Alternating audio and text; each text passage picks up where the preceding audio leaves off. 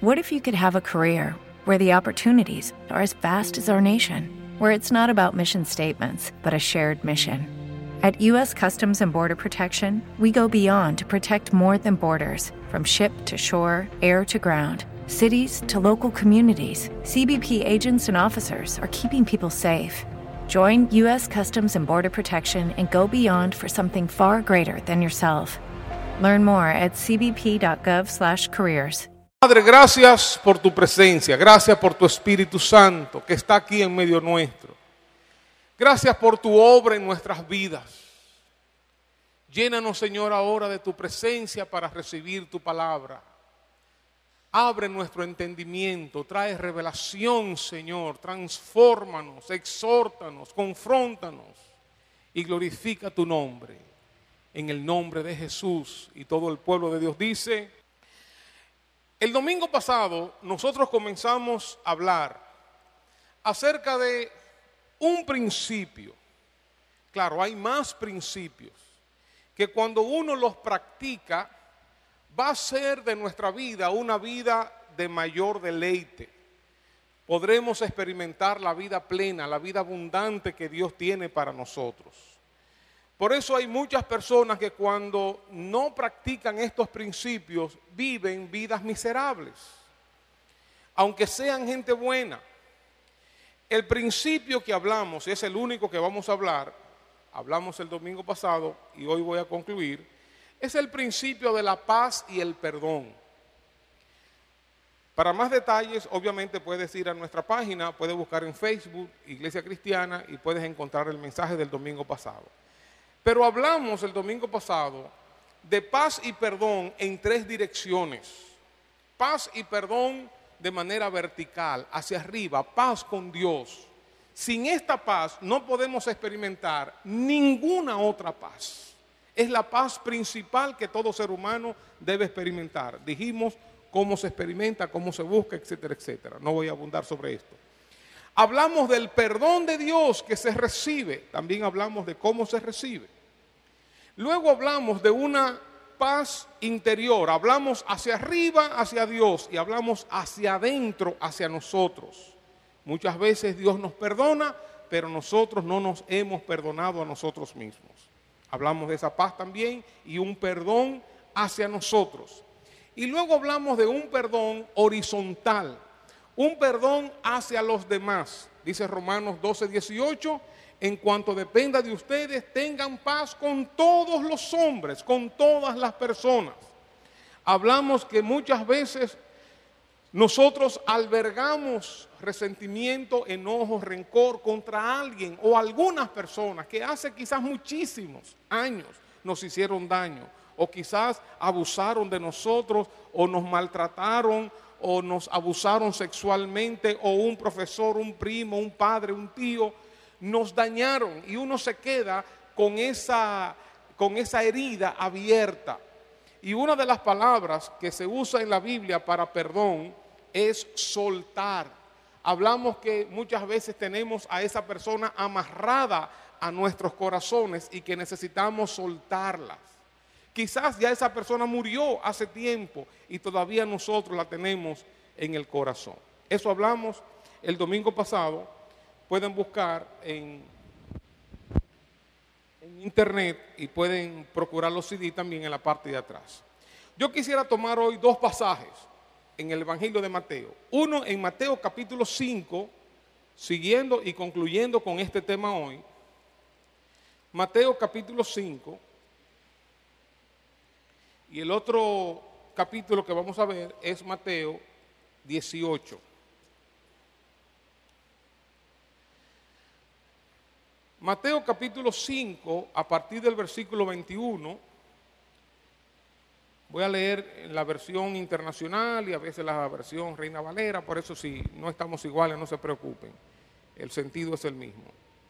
Dice Jesús hablando, ustedes han oído que se dijo a sus antepasados, no mates o no matarás, que está en los diez mandamientos. Pero yo les digo que todo el que se enoje con su hermano quedará sujeto al juicio del tribunal. Es más, Cualquiera que insulte a su hermano quedará sujeto al juicio del consejo, pero cualquiera que lo maldiga quedará sujeto al juicio del infierno. Aquí está hablando Jesús de una ira desproporcionada, de un enojo descontrolado, de palabras hirientes. Algunas versiones añaden sin causa, aquel que se enoja locamente sin causa contra su hermano. Palabras mal habladas, personas iracundas, criticonas, a veces hacia los subalternos. Y si ustedes se fijan, en el Nuevo Testamento, el cristianismo, Jesús, sus enseñanzas, profundizan lo que son los mandamientos del Antiguo Testamento. Algunas personas piensan que ser cristiano es más fácil que vivir en la ley, que vivir en la gracia es más fácil que vivir en la ley. Y no, no es más fácil, es mucho más difícil. Porque en el Antiguo Testamento decía que si tú matas a alguien, ya eso era pecado. Ahora Jesús nos dice, si tú lo odias, si le hablas mal, ya es pecado. En el Antiguo Testamento se nos decía que si tú adulteras, si tú te vas con una persona que no es tu compañero, tu compañera, tú cometes pecado. Ahora Jesús dice que cuando tú miras a una mujer para codiciarla en tu corazón, ya pecaste.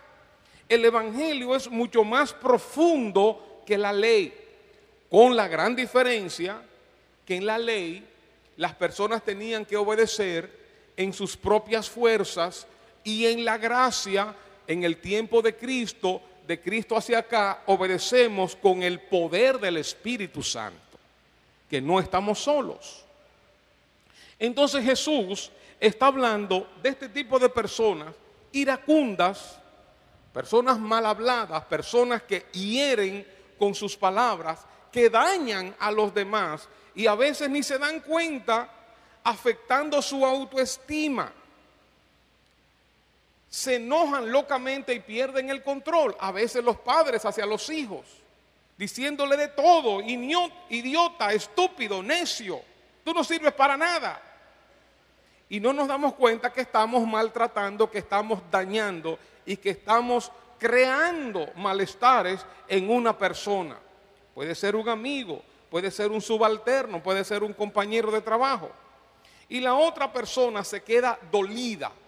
Para el Señor el resentimiento es como un crimen y el lenguaje insultante es como un homicidio. Por eso nosotros como cristianos cuidamos nuestras palabras, porque sabemos que nuestras palabras tienen peso. Y aunque la psicología también lo dice, nosotros con más peso no decimos nunca, siempre. Tú siempre me haces esto, tú nunca me haces esto. Cuando hablamos, aunque estemos indignados, dice el apóstol Santiago, que quien es capaz de gobernar su lengua es capaz de gobernar todo su ser. Aunque estemos indignados, medimos nuestras palabras porque sabemos que nuestras palabras tienen un peso sobre la otra persona. Que cuando las decimos sin control, con toda esa carga emocional, la otra persona se queda dolida, herida, con resentimientos, con quejas hacia nosotros por nuestro mal proceder. Entonces, por eso Jesús dice en el versículo 23, por tanto, si traes tu ofrenda al altar y allí te acuerdas de que tu hermano tiene algo contra ti, deja allí tu ofrenda delante del altar y anda y reconcíliate primero con tu hermano y entonces ven y presenta tu ofrenda. Este cuadro que Jesús nos presenta es tomado de la vida diaria del judío común y corriente, cuando se transportaba para ir al templo y llevaba algún animal para ser sacrificado por el sacerdote allí en el templo. Había una especie de verja que dividía ese lugar donde iban los judíos, ese patio, ese atrio, y el lugar donde estaban los sacerdotes. Una verja, digamos, pequeña. Y quizás el judío venía con su animal y lo colocaba ahí en esa verja, esperando. Había muchos sacerdotes. A que uno de los sacerdotes viniera para tomar su ofrenda y para llevarla a sacrificarla por los pecados de esa persona. Mientras él estaba esperando ese momento donde él quería consagrarse al Señor, donde él quería recibir perdón de sus pecados, mientras él estaba en esa espera, lo que Jesús dice, si ahí tú te acuerdas que tu hermano tiene algo contra ti, quizás en ese momento la persona está más sensible, quizás la persona está más reflexiva, está procurando agradar a Dios, examinando su corazón, lleva su animalito y está esperando a que el sacerdote venga. En ese momento le viene a la mente alguien con quien él se enojó. Le viene a la mente alguien a quien él dañó. Le viene a la mente alguien que tiene algo contra él. Probablemente porque él lo provocó. Lo que dice Jesús, en esos momentos, en ese momento en que tú tienes tu animal ahí, se lo vas a entregar ya al, sacerdote, estás en la, en la verja ahí, ahí te acuerdas que tu hermano tiene algo contra ti, no tú contra el hermano, ¿eh? te acuerdas que el hermano tiene algo contra ti, tú fuiste el ofensor y él el ofendido, dice Jesús, deja ahí tu animal, deja ahí tu ofrenda y ve y reconcíliate primero con tu hermano y luego ven y entrega tu ofrenda. Uno pudiera decir ahí, bueno, ya, ya yo estoy aquí en el momento del sacrificio. Yo recibí ahora este redarguir, recibí aquí esta convicción de que ofendí a mi hermano y que él tiene algo contra mí. Déjame ya ofrecer el sacrificio y luego voy y me reconcilio con mi hermano. Jesús dice, no, no es así como se hace. Si tú vas a ofrecer ese sacrificio, déjalo ahí y vete a reconciliar con tu hermano y después vuelve para ofrecer tu sacrificio. En primer lugar, cuando uno ve este pasaje, uno se pregunta, ¿quién es el que tiene que tomar la iniciativa de restaurar la relación? ¿El ofensor o el ofendido? ¿Quién es a quien Jesús le dice, deja ahí tu ofrenda y ve? Al ofensor, el que dijo las palabras descompuestas, el que hirió, el que provocó el dolor, el que provocó la crítica, el enojo en el otro. Lo primero es que nos toca a nosotros cuando ofendemos, cuando sabemos que alguien tiene algo contra nosotros, ir y resolver esa situación. No podemos decir, no, no, no, eso fueron palabras tontas que yo dije, eso no tiene importancia es que esa persona es muy sensible, se ofende de cualquier cosa. Eso fue una cosa del momento. Es más, Dios mío, perdóname por esas palabras. No. El Señor no nos da esa alternativa. La alternativa única que Él nos da es, deja tu ofrenda en el altar, deja tu ofrenda ahí en el templo y ve primero y reconcíliate con tu hermano. Jesús no le da poca importancia a las relaciones, no le da poca importancia al daño que se le hace a otra persona, lo compara como un homicidio, no matarás, pero el que le hable de esa manera a su hermano es lo, es lo mismo como si estuviera matando.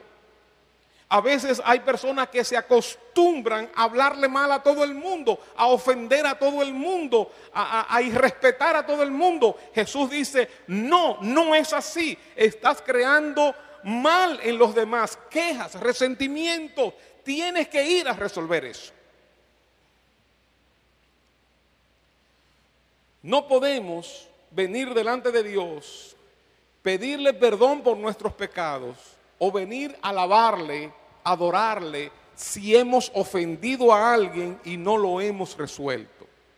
Si no nos hemos reconciliado, si no tenemos paz con nuestro hermano, lo que Jesús dice es, no vengas a alabar a Dios o a ofrecer sacrificio a Dios o a pedir perdón a Dios si todavía no has resuelto el problema con tu hermano.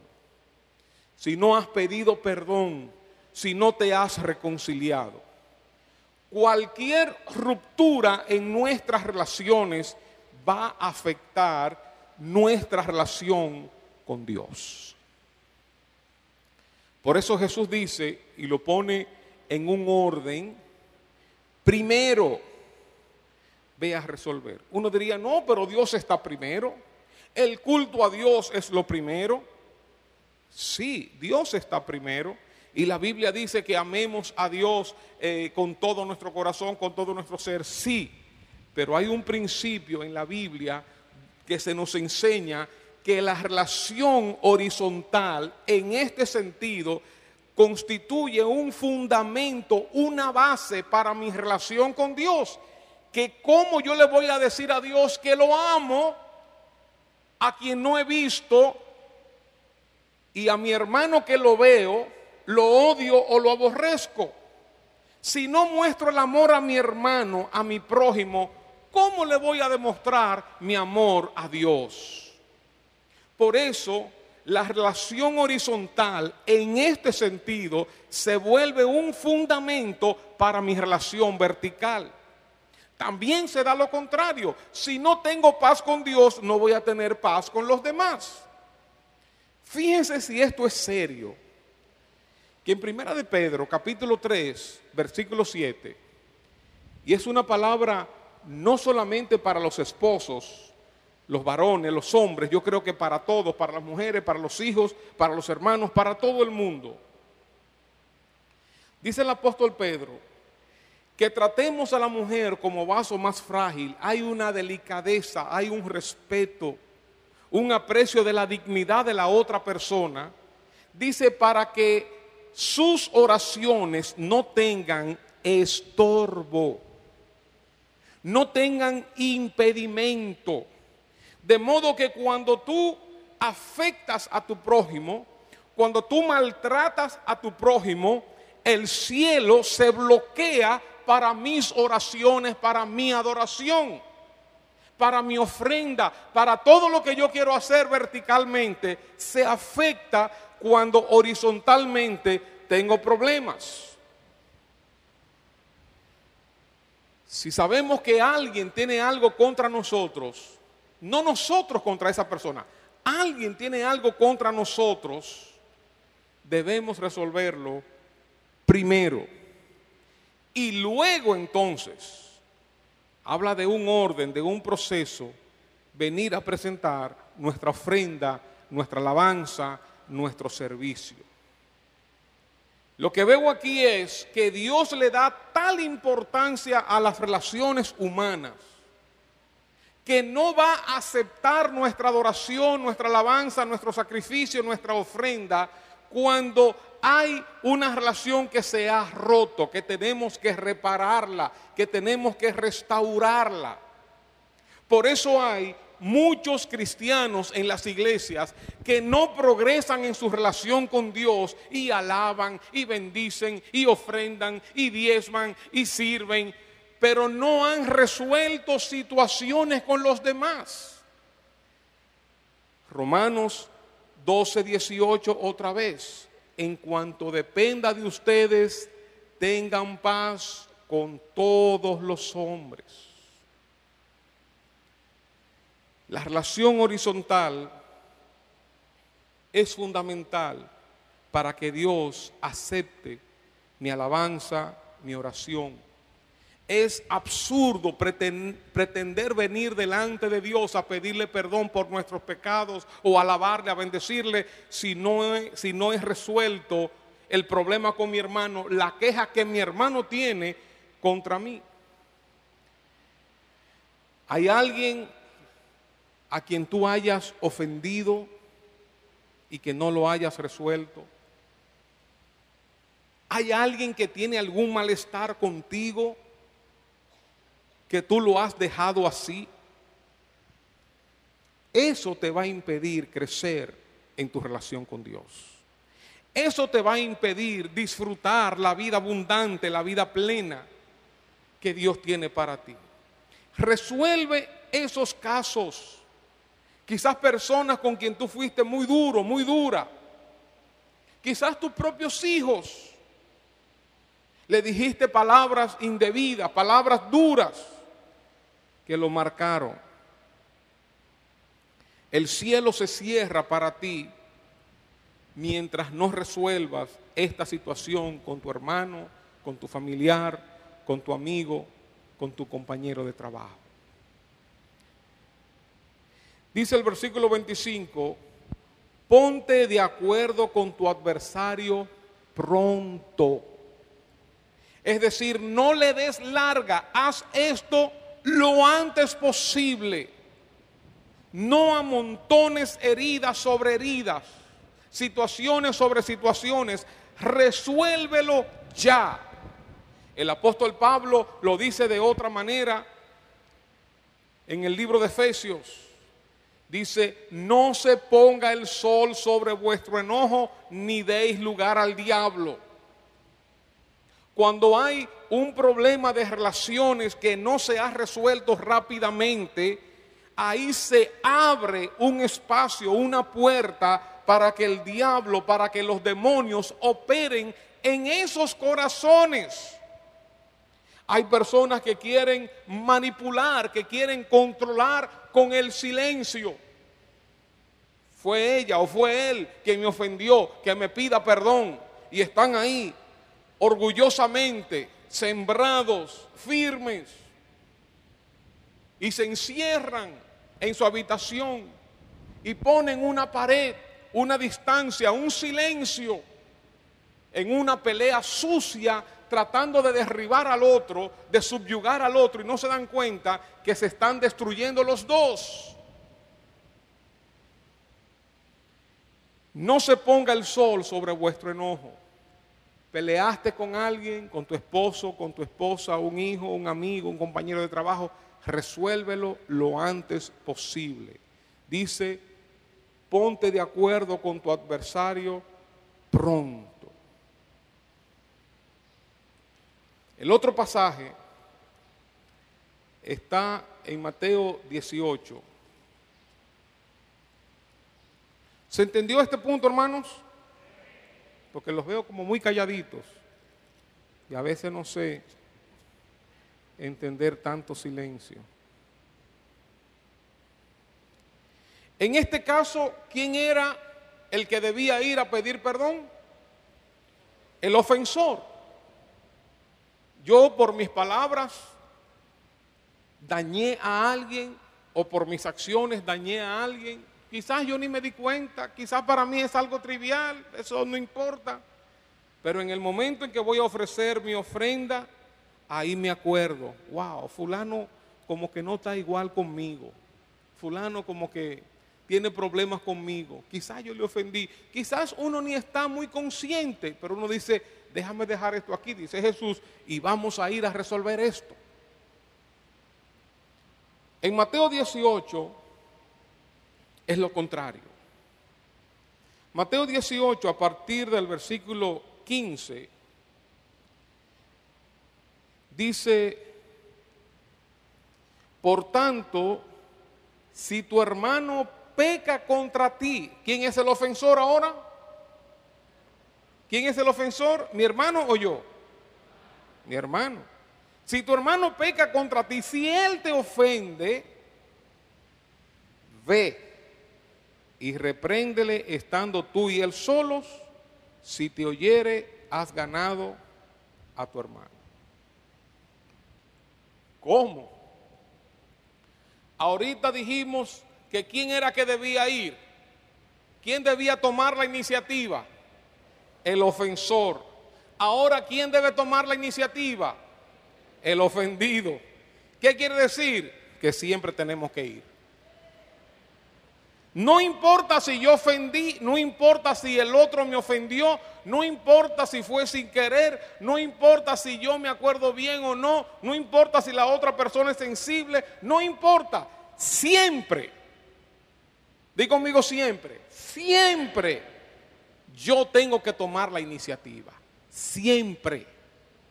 No importa si yo ofendí o si el otro me ofendió. Jesús dice en ambas ocasiones, ve, ve, toma la iniciativa.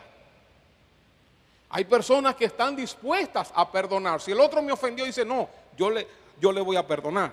Solamente quiero esperar que vengan a que me pida perdón. Están dispuestas a perdonar. Solamente quiere que el otro tome la iniciativa. No es eso lo bíblico. No es eso lo que dice Jesús. Si alguien te ofendió, si alguien pecó contra ti, si alguien te dañó, es tu obligación, lo que dice Jesús, ve, tú debes tomar la iniciativa. ¿Se entendió eso, hermanos? Ahora, ¿de qué manera hacemos esto? Si tu hermano peca contra ti, ve y repréndele, estando tú y él solos. Si te oyere, has ganado a tu hermano. En primer lugar, esto se hace solos. Esta es una conversación que se da en privado. Ahí no cabe nadie más. A veces, principalmente el dominicano, como que nos gusta buscar público. ¿Ustedes han visto eso? La gente buscando público. Que tienen un problema con alguien y aprovecha que hay mucha gente. No, porque aquí y fulano y perencejo. Y, y comienzan a tirar por ahí, a buscar público. O aprovechan una reunión de parejas para despotricar a su, a su compañero o a su compañera que están hablando del servicio, de la comunicación. Ay, no, no, no, así es fulano de tal. Y, y, ahí aprovechan y le dicen lo que no le han dicho a solas. Lo primero, si alguien te ofendió, tú y él, ¿cómo es? Solos, solos. Ese es un espacio para que no entre nadie más, ni el pastor, ni el líder, ni el líder de red, ni el líder de ministerio. Nadie debe entrar ahí. Alguien te ofendió. Lo que Jesús dice es, toma la iniciativa y ve tú y él solos. Está diciendo que vaya el ofendido y quién más? Y el ofensor. Eso quiere decir que si alguien me ofendió, si Juan me ofendió, yo no voy a ir donde Miguel a decirle que Juan me ofendió. No, no es eso lo que Jesús me está diciendo. Si Juan me ofendió, yo tengo que ir donde Juan. No voy a ir donde Miguel o no voy a ir donde María. Oye María, tú no sabes que Juan me ofendió. ¿Estamos entendiendo esto, hermanos? Esto es sencillísimo, pero es la costumbre nuestra cuando alguien nos ofende ir a una tercera persona que no es la indicada para decirle lo que aquella persona me hizo. Jesús dice ahí claramente, si alguien te ofendió, ve donde esa persona y habla con él a solas, en privado. No tiene que estar el pastor, ni el líder, ni nadie. Tú y él solos. En ese momento debemos tomar en cuenta algunos elementos. En primer lugar, cuando yo voy a hablar con esa persona, voy con el propósito de restaurar la relación. No voy con el propósito de pisotear al hermano o de estrujarle su error, su ofensa hacia mí. Voy a ganar a mi hermano. Voy a buscar la reconciliación, la armonía, la restauración. Ese es mi propósito. Yo no le voy a caer encima por el error que él cometió, por la ofensa que él, que, que él me hizo. Voy a restaurar la relación. Por eso no vamos con un espíritu crítico de condenación, de culpabilidad o con un espíritu de superioridad. Cuando uno va, uno va enfatizando el hecho de cómo uno se ha sentido. Mira, yo me sentí de esta manera. Porque es probable que mi ofensa se deba a un malentendido. Uno va haciendo preguntas. Mira, cuando tú dijiste esto y esto y esto y esto, yo me sentía así, de esta manera. Explícame. Uno va en humildad. Uno va con mansedumbre. Uno va con un espíritu de reconciliación. Uno va para resolver el problema y para restaurar la amistad y la relación. Uno no debe pensar, él fue que me ofendió, que Él me venga a pedir perdón.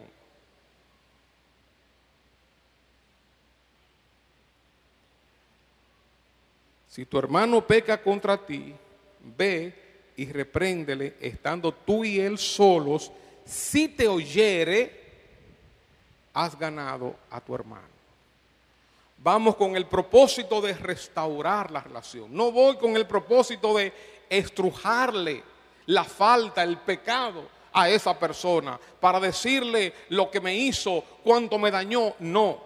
Voy con el propósito, con misericordia, de restaurar la relación y de ganar a mi hermano. Y debo estar, obviamente, dispuesto a perdonar. Es más, otra vez, la Biblia en eso es clara cuando dice que si nosotros no perdonamos a nuestros hermanos, Dios no nos perdonará a nosotros. Y eso les digo, hermanos, no lo entiendo, pero es así. No entiendo cómo el perdón de Dios hacia nosotros se detiene porque nuestro perdón nuestro hacia otros no se ha otorgado. De modo que cuando nosotros no perdonamos a los demás, el perdón de Dios se detiene hacia nosotros.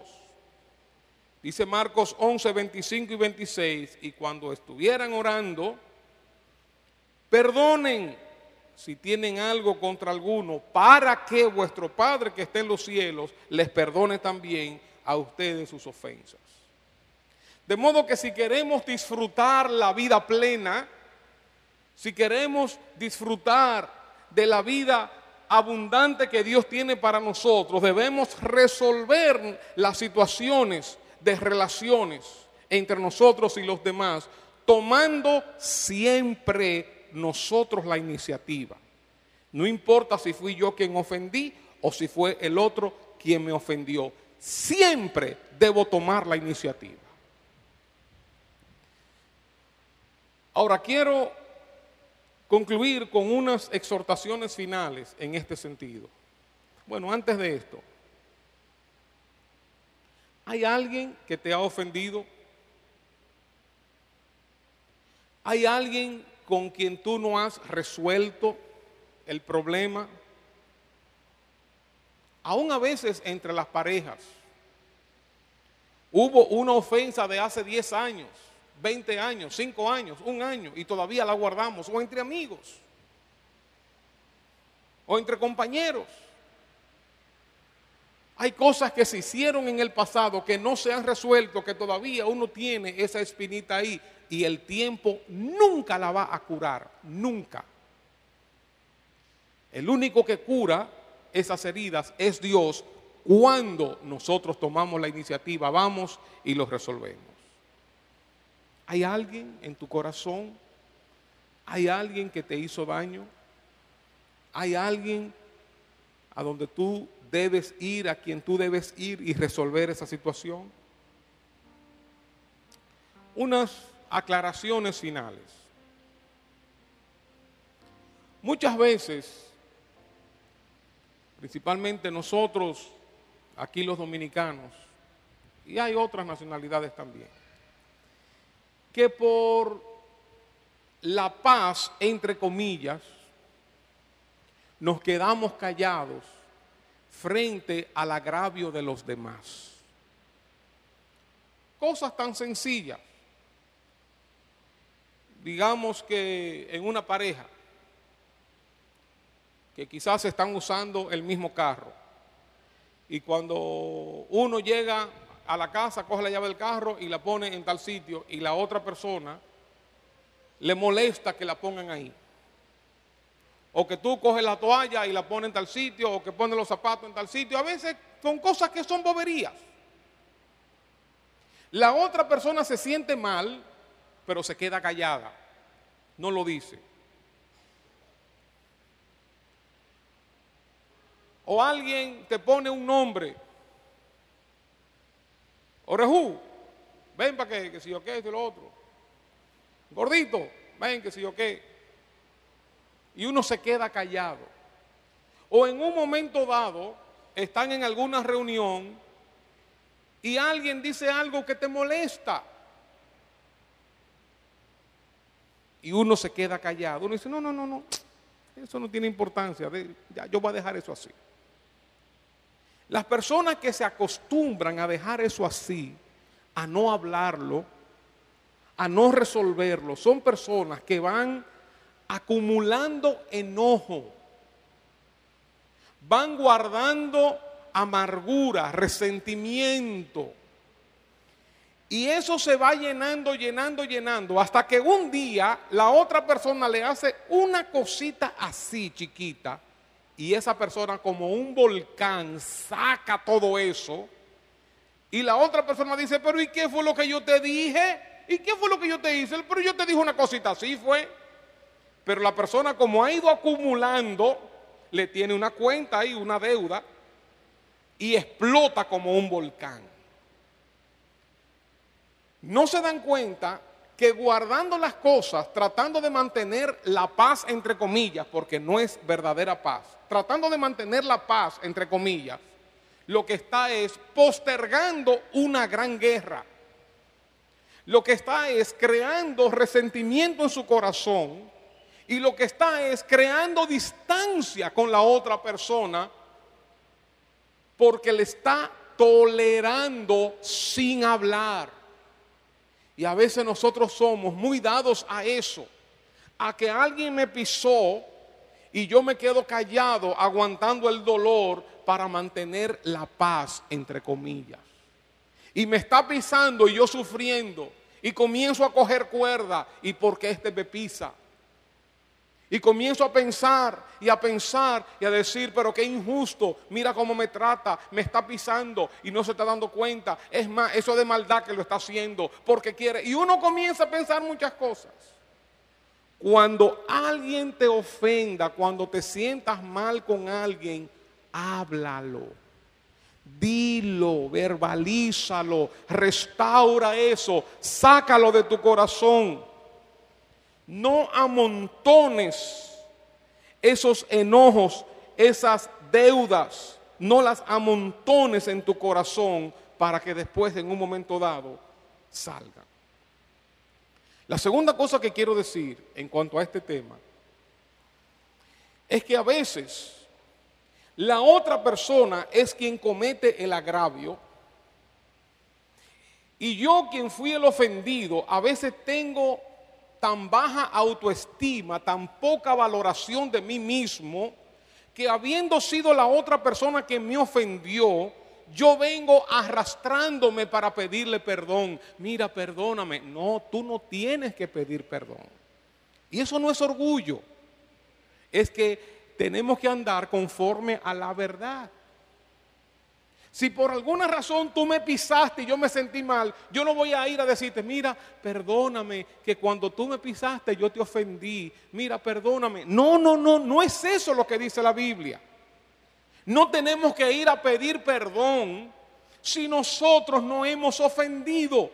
Vamos a restaurar la relación. Vamos a ganar a mi hermano, vamos a hablar claramente. Pero no me voy a ir a poner por debajito en una posición indigna y una posición que no es conforme a la verdad, a pedir perdón por algo que yo no cometí. Ahora, yo sí puedo decir con dignidad, mira, si algo yo te dije que te, que te ocasionó algún daño, déjamelo saber, dímelo, dímelo. Algo yo hice, entonces sí, vamos a conversar. Pero no voy a ir a pedir perdón por algo que yo no he cometido, que alguien vino y me defraudó, alguien me hizo daño, alguien me maltrató, me habló mal y ahora yo voy a pedirle perdón. No, eso no, no estoy diciendo eso. Porque a veces, y perdónenme las mujeres, a veces hay mujeres que entre comillas que aman demasiado. Que los esposos le están dando, perdónenme esposos, que los esposos le están dando funda y funda y funda y maltratándole y verbalmente y de todas maneras y menospreciándola. Y ahí están las mujeres como mansas corderitas. No, yo no estoy hablando de eso. Ambos tenemos la misma dignidad, el mismo valor delante de Dios. Si ese hombre o si es esa mujer te está ofendiendo, tú no tienes que ir por abajito a pedir perdón. No, con amor pero con firmeza tú vas y le enfrentas y le confrontas. Y no barajes pleitos. No le tengas miedo a los conflictos. Si tenemos que pasarnos dos horas, tres horas hablando de una situación, vamos a pasarla. Y si llega un punto en que necesitamos una tercera persona, entonces buscaremos una tercera persona, que es lo que dice ahí Jesús en Mateo. Si necesita dos o tres testigos, alguna persona que medien, o el pastor o el líder, o algunas personas, entonces entramos otros para mediar, o un terapeuta para trabajar esa relación. No estoy hablando de que nosotros nos quedemos ahí como pollitos esperando que el otro nos dé y nos dé y nos dé y nos dé y nosotros siempre diciendo pío pío. No estoy diciendo eso. Creo que nosotros debemos tener relaciones sanas relaciones armoniosas, relaciones con dignidad, con respeto, con, con, amor. Si el otro ofendió, entonces yo voy. Siempre la iniciativa será mía, siempre. Pero voy en la actitud de restaurar la relación.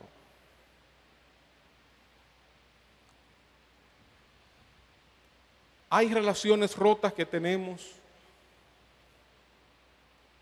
hay personas, cuando uno hace el ejercicio que yo digo de 360 grados, hay personas con quien las cosas no quedaron claras, que tengo que ir a resolverlas. He estado aguantando por años lo que mi pareja me hace, la desconsideración o el irrespeto o las ofensas. En este sentido, hermanos, y entiéndanme, como pastor, me gusta, y esto digo principalmente a las mujeres, y perdónenme los hombres, y usando un término bien dominicano, a mí me gusta escuchar a las mujeres. Me gusta asusarlas. Decirle, no te quedes callada o a cualquier persona frente a un jefe, no te quedes callado, habla. Pero habla con respeto, con humildad, con mansedumbre. Porque si no hablamos, vamos a mantener eso en nuestros corazones. Y es lo que algunos le llaman una persona pasiva agresiva. Mantiene todo eso dentro de su corazón dañándole aún físicamente, haciéndole daño no solamente a sus emociones, a sus pensamientos, a su estado de ánimo, sino también a su cuerpo. Resolvamos pronto, lo antes posible, las diferencias con los demás. Paz y perdón hacia Dios, hacia adentro y hacia los demás. Tú verás, hermano, mi hermana, qué diferencia. Tú verás lo que tú vas a experimentar. El deleite, la brisa fresca, el oxígeno. Ya no vas a estar malhumorada, malhumorado. Y no permitas que se acumulen cosas. Cada vez que haya algo que, que ocurra, resuélvelo. Cada vez que haya una situación, sea provocada por ti o provocada por el otro, resuélvelo. Siempre en una actitud humilde, en una actitud mansa, con el propósito de restaurar la relación, no de acusar a nadie, sino de restaurar la relación. Vamos a estar de pie.